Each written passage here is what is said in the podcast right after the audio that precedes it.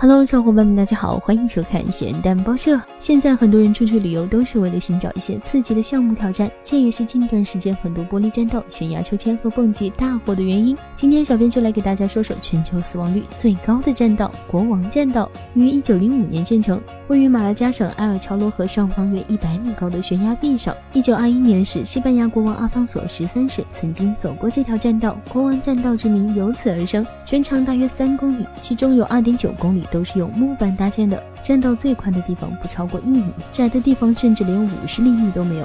仅能容纳一个人侧身通过，十分的危险。实际上，这条栈道最开始是为了往返于水电站与 g e t n a g o 瀑布之间的工人使用，并不是专门开发给游客的商业景点。但后来却成为了许多冒险家喜欢去的地方。据悉，在两千年时就有五人不幸失足掉落悬崖，政府也因此强令将其关闭。之后，经过了整整十四年的整修后，才重新开放。现在的栈道增加了护栏扶手和安全绳，安全系数大大提升了。然而，要想进入景区，依然需要签生死状。好吧，希望地球人不断的作妖，让我们继续吐槽世界如此枯燥，希望也需要情调，还不点关注，你是在等什么呢？